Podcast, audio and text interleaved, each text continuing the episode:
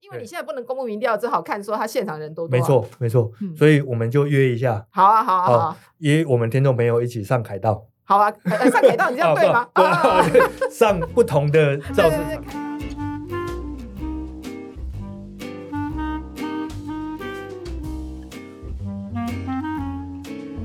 大家好，我是黄崇松，欢迎收听《逍遥跨世改》。在我身边的是风传媒总编辑典龙姐。嗨，大家好，对，典龙姐，哇，最近很忙吧？哦，蛮可怕的，真的哇，蛮很可。怕，又要选举了，剩下没有不到四天、三天的时间，对，您到没有睡觉，没有，我还是睡蛮多的。 嗯还是会蛮多的。好，所以我们今天要聊聊选情。这一次的选举到现在，我觉得还蛮怎么讲，还蛮难评估的。就是说，我们已经不能讲民调了，但是很多影响选情的东西是用别的东西替代嗯，像是赌盘。嗯哼，哦，现在一定会陆续会抓到一些赌盘。不过我在回想哦，其实影响选情的很多重大事件都是在这个时候发生的没错，哦。对我的印象，我两千年那一次，我们才选过七次总统，在之前对，从一九九六年开始，然后两千年我刚好。怎么讲？我我那时候还很年轻，我刚入行 做这个调查。那一年的选举是很很很很激 烈。很激烈。对，那个时候那一年有五个人要选，五组人要选，但是最有名的就是扁、连、宋、陈水扁，然后连战跟宋楚瑜。嗯我记得那个时候我刚入行，然后我到后期我每天都去加班嗯，因为很多的调查在做这个民调啊，这个时候可以讲吧。哎我可我以们讲两千年的民调，应应该没 问题应该没有问题我那时候做的，呃，陈水扁，我印象里面他好像没有赢过，但是最后是陈水扁赢了。嗯，对，所以我们就来聊聊说，诶，其实那个时候有一个很重要的事情影响了最后的选情，是马英九拿了一张民意调查的结果，说，呃。连战已经赢，赢我印象里说，他说赢十几趴了，哦，然后宋楚瑜已经落后了，所以大家要集中选票给连战。呃，总编辑还记得这件事情吗？记得那哦，你那时候还没有入行吧？你你一定要这样 吗？ 其实那个时候呢，我觉得民调影响真的很大。是，我记得那个时候有一次我走在路上，那嗯我、我附近有一个卖面的老板，他知道我是记者，是他就很惶恐地问我说：“哎、到底要投给谁啊？”他他说就是连 连战跟宋楚瑜到底要投给他投给谁啊？他要然后投，他要投会上的人就对了。没有，他嗯想投给宋楚瑜，哦，他但是他觉得，得他可能不会赢，嗯，所以。我在身边看到的例子，就是觉得说啊，果然那个一般的民众不知道怎么办才好没错，。没错。哎，黄总，那你是那时候唯一知道真相的人，那不，应该不，因为那时候很多蛮多人做了。不过那个时候比较有趣哦，那个时候十天十天前或十，哎，对应该是说选前陆续都还是可以公布民调的，我就是说很选罢我知道法在那时候还没有规定是。之后才改。对对但对我很对好奇的是说，那你看到马英九这样讲，你的感觉是怎样？我那时候我人言人为言轻，我怎么敢？你没有觉 得说你讲的跟我觉做得的对不一样，我觉得太扯了。你从哪里来的资料呢？所以你有讲太，你有觉得很我扯嗯觉得太扯了，因为没有、我看到的结果，那个没有是连战赢十几趴的道理。 OK OK，那个时候我看到就是连跟宋咬得蛮紧的，嗯哼哼。对，所以他们两个谁出现都有不可，能。啊连跟扁咬很啊，不不，扁跟宋咬很紧，啊，扁跟宋咬很紧。应该其实对对，可能是扁跟宋，对，哦，我懂好了，久了，哦那时候还真的我都忘记谁谁咬比较谁咬哦谁比较紧，但是唯一可以确定的是，那个连赢宋十几趴是谎话， OK 好， 因为阿扁昨天嗯他前两天吧，他自己开个节目访问尤一农，是他也说他在那一次之前民调都是输的，他自己做都没有赢、哦他他说他们看到三组都是两成多，两成多。对对，没哎错所以，所以他到最后那个跟他们之前的一直做的民调是，并没有。他说他们之前三组都是两成多，对，那个是两千年影响大选的一个重要的事件。对，那其实后来还有一个影响很大的，是在二零零四年的，嗯，您有印象？二零零四是阿扁跟连战还有宋楚瑜一起选，对对哎，那一次就是连跟宋就合起来了嘛。对对，那那一次有发生一个事件，呃，就是呃，大家最记印象最清 印楚的象深刻就是三一九枪击案，而且还影响到现在的选情哦啊嗯，因为那个时候出来帮这个两颗子弹说证明是没有，就是没有自导自演的，就是现在的总统候选人侯友谊。他是之后啦，不是哦当时，对对呃对就是之后在调查的调时查候之后他，对，因为他的职务他就对出来说嘛，所以影响到现在。但是那个时候，这个对选情的影响好像真的蛮大欸。对，但是因为这事后很难，当这因为这个发临时在选前发生这个对事，这即使几乎是重大变数是嘛。然后比较特别的是，那一次呢，那个呃联战阵营就决定停止选举。哦，哦在事情发生后，当天嗯啊，因为那是最后一天了，对不对他对们就停扫止街也呃没有停止了选举对造势。那这个被他们同阵营的事后认为判断说你这是一个错误的的决定决策。好、嗯他说呃，结果因为你对方对方的等于一直在各种那个媒体上出现的都是对方的讯息，对然后你这对边完全没有讯息，就看所以到阿扁上医院啊，然后对对可能有一些专呃一些聊他在医院里面的对事情，这对样对，结果嗯最后就差了、呃大概零点三趴不到。对对对对对，所对以这个应该就是台湾选举翻盘最有名的一个例子了，因为。之前的民调也都是连宋赢，刚好我有参与，哦对，这个就要请黄总这 个以专我业那的角度来我帮分析我们那时候有接一个一百天的 tracking poll，就是滚动式民调。哇，太太好了，对，那那时候我们做，啊，他陆续连战，他们大概都赢十趴左右。哦，对，但是到最后一天，我们反而不做了，嗯，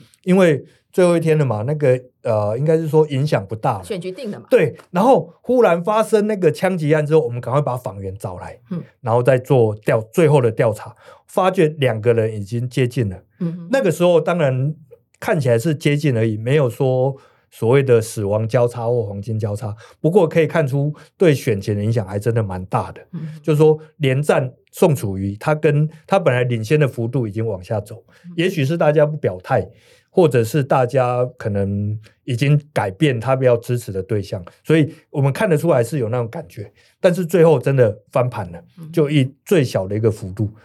那但是现在来看哦，我们只剩就剩这几天，总编觉得有没有可能发生像类似这样的事情？我是希望不要啦， 如果有的话，对媒体来说是好事吧？嗯，我坦白说，我还是希望不要，还是 希望不对要。对对，像嗯你看哦，像那个礼拜六的时候，上是礼拜六，呃，柯文哲不是在台中造势吗？对，那在那那一天在台中造势的时候呢，他大进场啊，嗯，啊、我那一天就忽然觉得哇，这个看起来有点紧张的感觉，因为你知道那个，因为他是呃，应该他是跟那个谁，跟群众互动最多的，对对啊，就是在三组候选人里面，因为是嗯他的群众是最热情的嘛。然后呃，那一天结果就发生说，在台中找到那个有人发现那个有人带了空气枪到现场，哦哦，有，呃啊好像有这个新新闻，对，哎所以第二天他的维安就升级就了。加对就升加级强了，，对嗯，对对，我觉得这个是应该的。我还是觉得说，大家选完还是平平安的选完这个，不要有这种事情发生这样子。我了解。但是除了这个以外，有没有可能是影响这个选情很重要的变数？因为今年来看，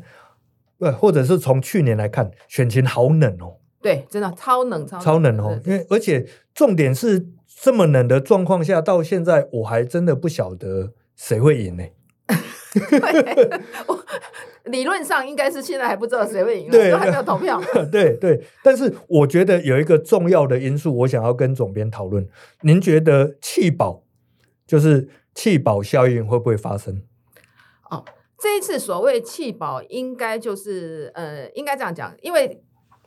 我们现在也不能讲民调嘛，对不对对哈，对那大家通常讲的弃保都是在蓝白之间啊了、对，因为目前来看，如果我们过去聊到说，诶，很多人赞成要政党轮替，对，那啊，政党轮替的人就是在蓝跟白之间嘛，对那现在如果要让让大家真的达到政党轮替，看起来只有弃保，不论是弃侯保科或弃科保侯，那您觉得在最后这个时间有没有可能发生这样的事情？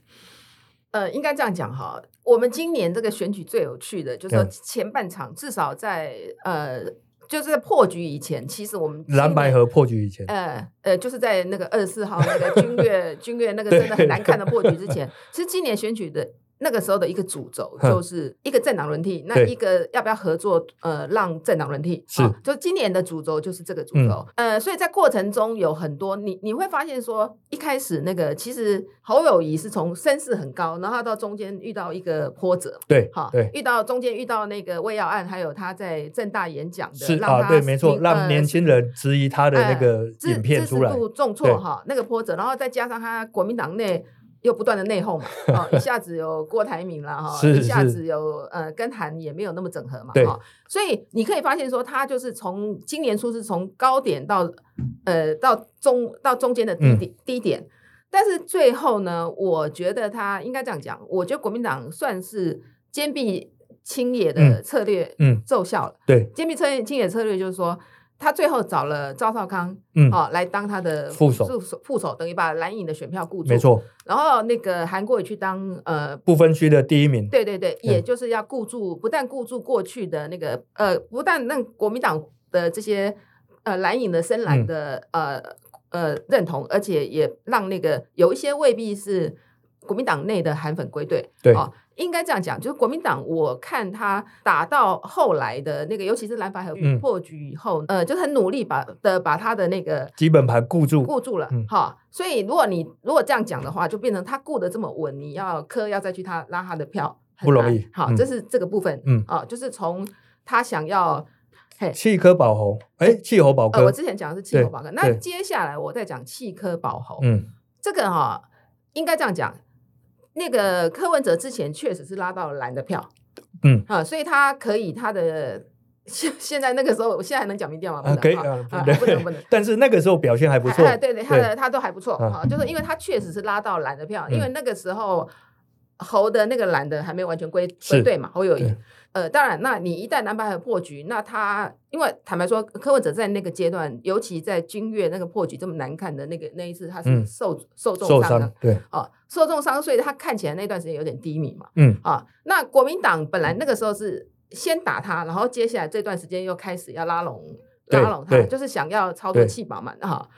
但是最近呃，你会发现说柯文哲在那一波低点以后，大概从那个呃十一月底在台南的造势的嗯第一波以后，嗯，他他在台南造势那一天意外的人还不少，对哈、，也就是说，大家本来会质疑对他的陆战，对对对，没想到他好像意外还不的错，人还对不，少。然后嗯接下来他在台南那一波以后，接下来又在高雄的三粉造势，嗯那天三粉造势人非常多，也蛮多的哦哈，然后从那一次台南、高雄，接下来桃园，接下来在台中，接下来在高雄，他这几波的造势都还还不错，嗯，就就变就他的变。陆战没有想象中的弱哈，哎、就是说嗯，哎、本来想说他没有基层嘛，嗨居然他的那个造市场还嗯蛮多人，而且都很热情，嗯那就变成说他的声势就回来了，啊，哦，声势回来，然后他因为他是三个人里面空战最强的，对，就说我们本来想说，那他在主流媒体会边缘化，对不对？是，结果呢，他的那个 YT 在昨天又破百 万，呃，就是他的 YT 是从，因为我记得他是礼拜五是九四万，啊啊，昨天礼拜一啊变成一百万，所以是他在三天内我就的增哦空加战了还是继续在提升呃呃哦增，加了呃，应该就是说他在三天内增加了六万是，的 YT 的那个订阅者，嗯，那也就是说他这个。像他这样子，他等于是台湾真人人物的第一名嘛？嗯你的 YT 是对，呃，就是连所以侯友谊是多少？ 侯友谊现在好像我昨天看好像三万， 真的还假的？你不要比侯友宜，你应该比赖清德。 哦赖清德是多昨少天好像二十万，哦赖，OK，赖清德那要也很不不不高哎他哈，相较之赖下清，德有成长了，他哦之前有是十成六长万，然后我昨天看他这哦这一波选在举路是。上可能有高一点， 哎，有变成二十 万，但是就是说要跟那个一百万的比，就有有有点。有点落差哦，不过我觉得相对民进党的 YT 都不强了，啊是，呃，可能因为他们已经有有主流的媒体哦哦 哦在报道，不太不需需要要这个东 YT。西，他们的 YT 比国民党还要弱，啊呃，那那个像蔡总统，他已经算是社群非常强的。我是上次看到外地印象是四十几万，那已经是民进党最好。是，所以这样看，您的评估是弃保效应好像不太会发生哦。我觉得很难，因为对哈，第一个就是我刚才讲的，就是说呃，因为你如果说有一个气势很低的话，嗯呃，那现在看起来柯文哲的。也还不错，呃嗯啊，那另外他的支持者跟呃国民党的支持者又非常的不同泾渭字分明。所以我那天听到一个名嘴这样讲，我觉得蛮有道理嗯的。他说那个二零二零那一年呢，那个蔡英文跟韩国瑜的时候呢，因为柯文哲没有参选，对，所以挺柯文哲的就的投小英。全部投小英。嗯，他说，所以这一次呢，他们如果没有投赖清德，还投柯文哲，这个不叫背叛，这个叫做他回回流回归回流。 嗯呃，而且老实说，他们接收讯息的管道跟国民党的完全不一样、啊。哦，了解。呃，所以你要怎么让他们国民党嗯打的讯息未必可以碰到对对这些对年轻人未必碰得到啊，碰嗯得到也未必喜欢。哦，所以你能能想不能要触动他们都不嗯见对，所得。以你我觉得这个要操作弃保，这两个阵营要操作弃保很困难。是，是但是啦，他也许不是操作弃保，但是可以像台北去年去年的台北哎就市是蒋万安、黄珊珊跟陈时中选的时候，应该这样子，嗯就是他们两边都合攻那个呃执政党，对那两边合攻执政党，把嗯执政党打打的比较低边缘化下来，对啊不，哦可能边缘化，但打的比较低。好 嗯，然后然后你们两个看谁第一名胜出，就是了解跟去年台北市长也是这样，但是就剩这几天了，他们之前的操作就是这样啊，就是对你打那个万两里边的万里的违建案，是其是实是就是在打这个，还有打嗯高端，就是在打啊这嗯个。嗯，所以到目前来看，我们要讲总统还真难，呃，我坦白说，我是觉得真的蛮难的。但是我觉得我可以确定，韩国瑜会选上立委，对这个很可以确定，还有黄国昌、也会黄珊珊对都会上，所以韩国瑜真的会在选后变成立法院长吗？坦白说了哈，嗯这个对他来讲是不是最有利，而且是最好的位置呢？是我觉得也还不一定。真的吗？呃，就他个人的角度来看呢啊，我觉得韩国瑜呃，以韩国瑜在呃蓝营群组的号召力是呢。他是他选党主席，搞不好可以发挥更大的功能。国民党党主席，哎，等一下、哦，现在是朱立伦当党主席耶，那他我选后他不见得要不见得要下来吧？那万一选不好的 话，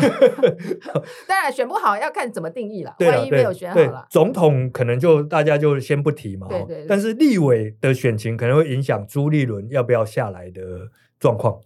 应该这样讲了啊哈。嗯理论上，国民党这次的立委一定会比上次好，一没、哦对对所以可能这个也很难说这是个理由他要下台，因为国民党现在才三十八席嘛，嗯那他们好像自己估，好像自己现在他们稳的已经有四十五席了。了解。那无论如何，这一定是比上一次好算上好。然后他们对现在有十六席在激烈交战区，那如了果解这十六席拿一半就好了。对，拿拿一半就太好 了，拿一半就他四十五席，再拿拿八席，那不得了，那已经接近过半了。，嗯是因为他们还有党友啊。没错，那如果他过半，他就不用理民众党了。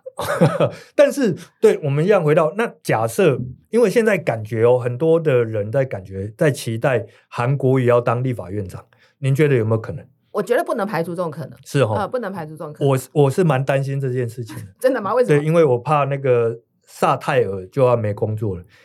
为什么萨泰尔会没萨哦有泰尔做就是伯恩、贺龙他们嘛，不会啊？因为韩国语还真的蛮好笑的。他如果当院长的话，每天的新闻大概就绕着他转哦，那个好笑的程度可能是高过伯恩的、哦。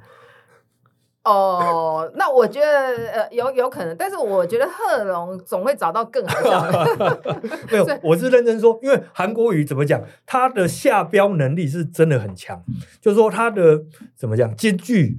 对他。每次一讲话，总是那个媒体都会跟，嗯从他上一次选市长开始到选总统，嗯所以不是这这当然是我个人的私心了、我是我比较担心这种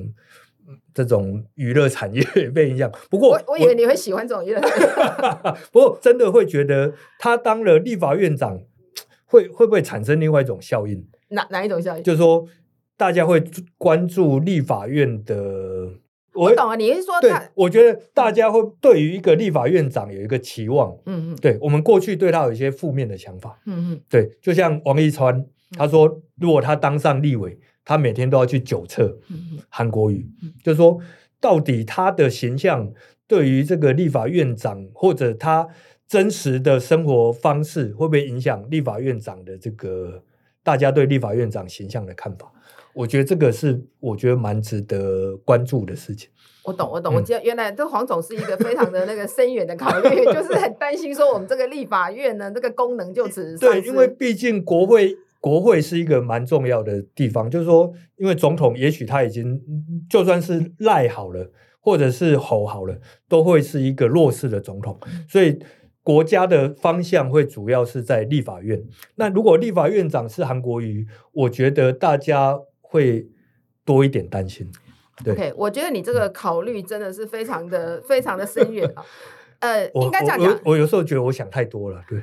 呃，不会啊，我嗯觉得这个是一个蛮好的考量。嗯哦、嗯就是说，就是说，因为是韩国瑜当立法院长对，好、那引起过多的注目哈、是让立法院，因为立法院有很多那种朝野协商的东西嘛，没错，有好有坏啦。嗯，如果是好处的话，就说你让更多公民来关注立法院的运作，我觉得这是好的。是好、就好像柯文哲当台北市长，结果大家都很关注他的公共政策对嘛。我对觉得这个这个会让你这个机关透明化，我觉得是好的。嗯嗯嗯但不好的是说，那因为民进党已经之前已经讲的这么硬了，就说 哈，就说呃要每天进去酒测啊什么的，我很怕，就说它会变成一个激烈对抗的场所，对这对是我对怕的。对哦，那激烈对抗的场所，立法院你理论上比较，你是还是要讨论一些。国家的重要的政策嘛是，那你每天都在对抗的话，我对觉得可能是不好的。或者每天就是在一些那呃种琐事啊，对对对然后哦一些让你觉得说啊，好像你整个娱乐化这样子，没错对没错对对嗯但是坦白说，他是不是一定会当立法院长也还不一定啊。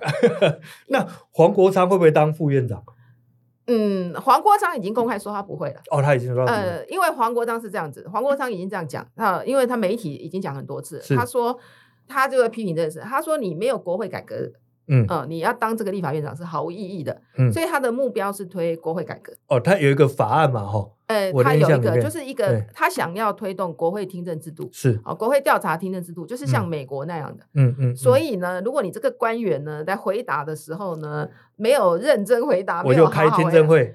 不是他已经啊开听证会了，啊哎、就是藐视国会，哦哦藐哦，视我国了解，会是有法律是要是法律责任的，所以黄国昌的那个条件已经开得很清楚了，他将来民众党其实。因为他将来就进立法院嘛，嗯民众党要支持谁，要看这个党要不要支持这个国会听证法案。而且他那个不是国会听证法案，他一整套啊，嗯他还有吹哨者保护法。哦，了解，对啊所以就看哪个党呢？如果说三党不过半，哪个党有胆子把这个吞 下去？有因为坦白说，那个监督是蛮严格的。是是，哇，所以如果韩国瑜当院长，然后黄国昌当委员，精彩可期哦，呃，这个不管韩国有没有当院长，黄国昌当委员都都精精彩可可期期对对对。但是我跟我跟黄总跟大家讲嗯一下哈，就是说他这个应该这样讲，其实那个韩国瑜未必是立法院长。是，啊、就我像我刚才跟您说的，嗯就是说那个呃，黄国昌已经提出你必须要接受我这个国会嗯改革嘛，嗯我才会挺你嘛哈。嗯，另外，我们上个礼拜访问那个柯文哲主席，哦哦，是他的态度，他他本来表面上都对那个韩国瑜还蛮友蛮尊善的重的啊，蛮对友善的对。但他那天讲说，如果国民党一一直打我的话，我选后也未必要挺你。哦，他有这样讲，然后他是有说，至少尤熙坤到现在还没有批评过他。还有一点呢，尤熙坤跟他交情不错。所哎，但是这个会牵涉到的一个问题是在于国会席次的状况，嗯哼，您怎么看国会席次的这个 预测？哦，国会新生预测太难 了。那我们现在应该可以，我我的确定是应该是三党不过半，对，三党不过半。这个应该是大家的共识。对对对，对那这但因为国会席次，这个就会影响到立法院长嗯哼。的状况。您觉得会有怎样的对预判？我跟大家讲一下，嗯就是说我们、呃立法院的正副院长选举对呢，哈，有一个选举办法。是那它它的它其实很有趣，它是两轮选举。两轮、呃，第一轮呢，每一个委员都可以当候选人，你每一个立委委员都是候选人。是然后呢，如果第一轮没有过半的话，第二轮就是前两名，前两名谁票多谁就谁就赢。哦，也就是说到第二轮的时候，未必要过半才对能够拿下院长。对对对，嗯因为哈、像我们最因为最近都是单一政党过半嘛，所对以我们都没有看到这种对，状就况。不会不但用是到我第二轮嘛。我有哦跑过那个三党不过半的哦真的状哦况，呃，哦或者是国您还有年轻的时候，那还有国民党呢？国民党那个时候已经到已经有一点那种，哎，那时候有新党，有一段时间哦是哦哦国三哦党哦不过半嘛，哈。是国民那个时候我们的正副院长选举呢，常常就是要第二轮。到第 二轮，那第二轮是这样，还有时候还不止他党，有时候嗯同党跟你造反，有推出同哦呃不一样的人出哎，来。就同党。所以我们是有经历过那一种立法院，至少副院长选举嗯是到第二轮才定的嗯。，我的意思就是说，这一次只要国会最大党，他拿下国会最大党，他就也有希望拿下院长哎了。哎、他也因为如果说到最后你实在吞不下民众党那个条件的话，那你就第二轮就可以过嗯就关。就可以过关。但是这个第二轮过关呢，这不是重点，还有一个重点，那将来你的法案怎么办？哦，嗯哦，你就是立法政府立法院长的时候，那个民众党你可以不管民众党，但是对嗯到你将来你要通过法案的时候，你就不能没有民众党了。没错，所以民众党还是会发挥关键的少数。对对，如果三党不过半的话，嗯嗯嗯。那我们刚才讲的是立法院长，对那有人说柯文哲有可能成为行政院长，如果他总统选输的话，这个可能性存在吗？这样子啦。如果是嗯民进党，应该不太可能，哦你说如果是赖当总统的话，因为是他这一次选举呢，这样痛打新潮 流。那赖清德就是新潮流推是出来的啊、就是嗯他跟新潮流的仇结太深了啦，所那以。如果侯当总统呢？应该这样讲，侯有可能找他，那这个嗯棋也应该是一个不错的棋。嗯，但是我们上个礼拜访问那个呃呃柯主席的时候，有问他这个问题，对他他怎么说说他的扣打用完了啦，他他就那个念人家简讯的人怎么可以相 信？是说侯的扣到他的额度已经已他经说用每掉个人了都，可以骗我一次，他哦扣打用完了。哦他骗他一次了。对对对，其实也没有骗他，因为他有问他， 对啊，我我记得他有问他了解，所以他的意思是说，如果是侯找他来当这个行政院长，他要考虑哦，没有没有，他说不会，啊，那一定不会了。嗯他这样讲，他是这样在选后我不晓得啦。对啦，对，还情况还很难对讲。啊对对对，那其实这个到现在，因为已经不能聊民调了。对对，对我长期在看这种选举的新闻，其实有一些预测或者一些参考依据来看选情。点龙姐有没有私私人的判断的？有有有，我有有那哦有先听黄总的，哦，先对，先听我的，因为其实我过去我都会去各个政党的造势晚会，特别是最后一场特别好看。嗯我觉得台、呃、台湾的这个怎么讲，这个选举文化是蛮特别的，特别是我我我建议朋友，如果你有机会，不管哪一党都去听听看，那个是真的还蛮好玩的。但是我有一个判断最后谁会当选的一个方法，对，不是民调，也不是赌盘，是看候选人的额头发亮的程度，越亮的最亮的那个就是当选的。你你是讲真的吗？我是讲真的， 我每次跟跟我的朋友啦，跟我的这个家人说，大家都有来开玩笑，是真的。所以各位观察，你在看电视上，或者是你到现场去看，看谁的那个额头最亮，他就是那一届的卫冕者。那二零二零那个蔡英文的额头比韩国瑜亮吗？是是、哦真的吗？对，当然我得说真 的啦，当然这是我个人的一个小小的美感啦哈嗯。对啊，点龙姐有没有一样类似这样的一个判准？有有，我也有一你也有个判准我也有判准单是来，我跟跟大家讲一下，但这不小心又会泄露我的年龄啊。然后就是啊，没有没有没有，那个时候还没当记 者。OK，好，就是。哦，那就更久以前了。哎，就是可能还接近学学生时代的时候， 你在观察党外的选举，对嗯是不对？哦，党那时候还党外，哎、因为对嗯党外选举是这样，党外选举因为那个时候就是说比较禁忌嘛，所以很多民众不敢公开的是支持党外的候选人是嘛。那哦那时候、。跟听众说明一下，党外就是那时候只有国民党还没有民进党的时代对对对，接近那个时候了。对哦呃，我记得有一次好像那个时候我忘了到底，我要想一下到底那个时候民进党成立了没？就是有是一次在台北县，那时候还是台北县啊啊尤清选举的时候，哦，尤清嗯嗯，嗯我记得那个时候应该还是大概，哎、我要查一下哈。尤清选举的时候，我记得哈，那个时候你观察到路边有女生表态支持。呃，你在党外时代，只要你看到路边有女生出来表态支持，我就觉得那个候选人，那那一次他有赢，有是有是赢那是个那个那个台北县长。我了解那个感觉，就是一个让大家愿意出来表态的氛围，让女生愿意站出来的时哎、候，因为通常啦哈，通常在那个比较禁忌的年代，女生是比嗯不愿意男表态生的比男生呃不愿意表态，但没错也许不是表态，也许那个时代那个男生支持党外的就比女生多，是因为会觉得女生会觉得危险嘛，对哈、所以那个时候你只要看到党外的候选人有女生愿意站出来，她的对赢的机这会就这比较个蛮高有意思，因为到现在来说了哈。嗯，女生在民调上面，女生愿意表态的比率也都低一点。对对对，会有这样的状况。所以哦，您是用这样的观察，不过那好好几十年前的事哎、情。那我讲最近的， 你要讲好几十年 吗？OK，我讲最近的好了。最近的一个状况，一个一个很明确的是状况，就是说你在你的造势场合，第一个显得很欢乐啊，啊，那你有通常、这个通常是有年轻人嗯对，哈、通常有年轻人，而且显得很欢乐的嗯这一组会赢是哈、哦你比如说像，但但但有时候也不一定他会赢，他会预告他会赢。我举个例，你嗯比如说像这个好好几次，比如说在阿扁他当选